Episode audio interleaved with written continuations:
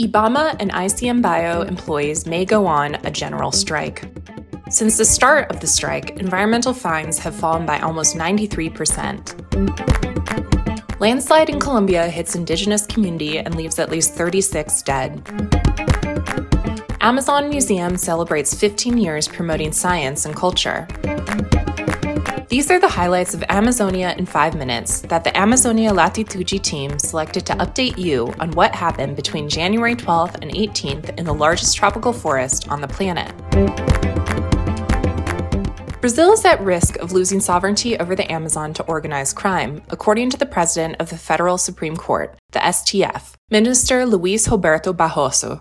The statement was made at the 2024 World Economic Forum, which is taking place in Davos, Switzerland between January 15th and 19th. According to the minister, the Amazon is becoming a trafficking route by air and rivers, and current security strategies do not work.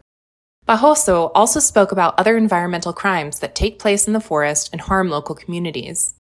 The president of the STF said that he intends to create a major event at the National Council of Justice to debate public policy on drugs, taking safety into account. The objective of the event is to discuss new strategies to deal with drug trafficking with a different approach to those used in other countries or already tested in the Amazon.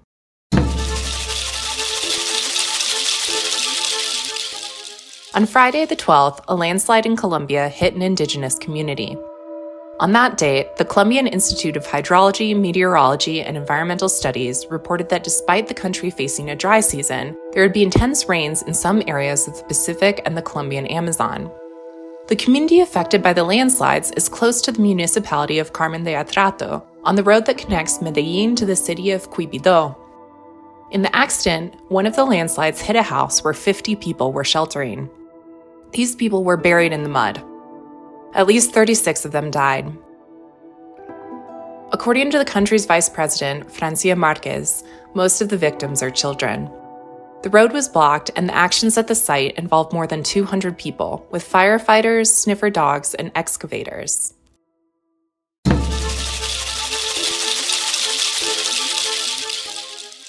Officials from the Brazilian Institute for the Environment and Renewable Natural Resources, IBAMA, and the Chico Mendes Institute, ICMBio, may declare a total stoppage of activities in the coming weeks. The information was disclosed by Kleberson Zavascki in an interview with Ariel Bentes from Amazonia Latitude. Zavascki is the president of the National Association of Environmental Specialist Career Servers, Ascema Nacional. Employees have suspended field activities since January 1st as a way of advocating for improved wages and working conditions. But bureaucratic activities are still being carried out. The effects of the strike are already noticeable.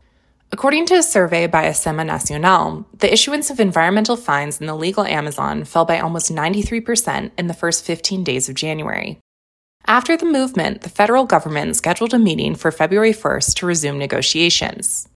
Ariel Bente's full report can be accessed at www.amazonialatitude.com.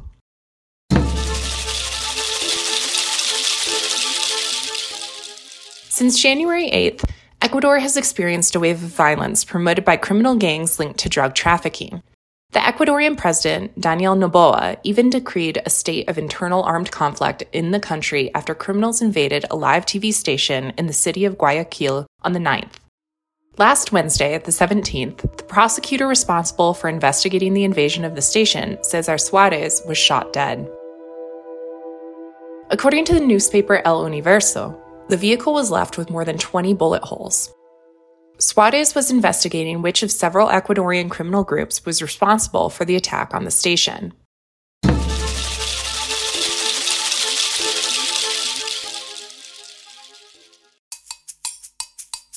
And starting this week, we'll bring you tips on events related to culture in the Amazon. Our recommendation this time is the Amazon Museum, MUSA, which celebrates 15 years on Monday, the 22nd. The museum occupies 100 hectares on the Adolpho Ducke Forest Reserve, owned by the National Amazon Research Institute, INPA, in Manaus. And to celebrate these 15 years of science and culture, MUSA will be running a promotional special. On the museum's birthday, January 22nd, the self guided visit to the museum will be offered for 10 reais. Visitors will have access to all attractions, including the observation tower. A self guided tour can be purchased with advanced booking directly at the box office at Avenida Margarita, number 6305, in the Jorge Teixeira neighborhood in Manaus. Other activities will be the same price and should be scheduled by email at agendamiento at museudaamazonia.org.br or via WhatsApp with the number 92 4205. The museum is open every day except Wednesdays from 8:30 a.m. to 5 p.m. Entry is only permitted until 4 p.m. For more information, access the site museudaamazonia.org.br or check out MUSA's profile on social media. I'm Jessica Carey Webb, and this was Amazonia in 5 Minutes in English, a production by Amazonia Latitude. For more information and exclusive content, visit AmazoniaLatitude.com. This episode was produced and sound edited by Vanessa Pinto Morais. Text review by Isabella Galanchi. We used information from Agência Brasil, CNN Brazil, Folha de Sao Paulo, G1, and Museu da Amazônia. We also used soundtracks from Artlist. Until next time.